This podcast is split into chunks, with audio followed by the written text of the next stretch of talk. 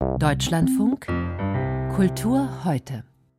Der Tänzer und Choreograf Steve Baxton ist mit 85 Jahren gestorben. Doris Schäfer-Noske ehrt ihn jetzt in den Kulturmeldungen. Er war ein Tanzvisionär, ein Amerikaner, dessen Ideen und Methoden auch den europäischen Tanz stark beeinflusst haben. Geboren in Phoenix, Arizona, arbeitete Steve Paxton als Tänzer anfangs mit Merce Cunningham. 1962 war er dann einer der Mitbegründer des Judson Dance Theater in New York, wo die wildesten Aufführungen der Stadt damals stattfanden. Ausgangspunkt für Paxton damals vor allem Alltagsbewegungen.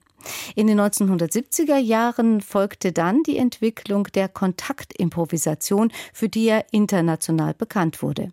Da geht es um Improvisationen, die basieren auf der Kommunikation zweier Körper, deren Bewegungen von Masse, Schwerkraft und Energie bestimmt werden, also zum Beispiel Schwung weitergeben oder den Partner in seiner Bewegung auffangen.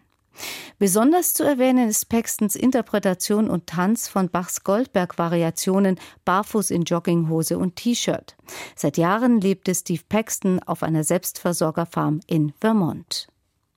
Und wie heute bekannt wurde, ist auch Fritz Puppel tot, der Gründer der Band City, einer der erfolgreichsten DDR-Rockbands. Er wurde 79 Jahre alt. Bis vor ein paar Jahren stand Puppel noch auf der Bühne, ein Musiker, der seit der Bandgründung 1972 bis zu deren Auflösung 50 Jahre später durchgängig dabei war.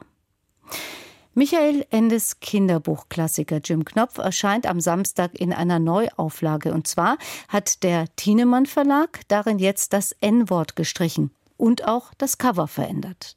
Zwar hatte der Autor das N-Wort nur der Figur des Herrn Ärmel in den Mund gelegt, um dessen fehlende Weltoffenheit zu zeigen. Wichtig war dem Verlag allerdings, dass die Kinder, die die Bücher jetzt lesen, diese sprachlichen Elemente nicht in ihren Alltagswortschatz übernehmen. Auch die Erben von Michael Ende waren in die Entscheidung einbezogen. Auf dem Cover wurden zudem die dicken rosafarbenen Lippen von Jim Knopf durch schmale Lippen ersetzt und auch seine Haut ist jetzt heller. Weil sie als rassistisch empfunden werden könne, habe man die überzeichnete Darstellung von Jim Knopf abgeändert, zu der Verlag.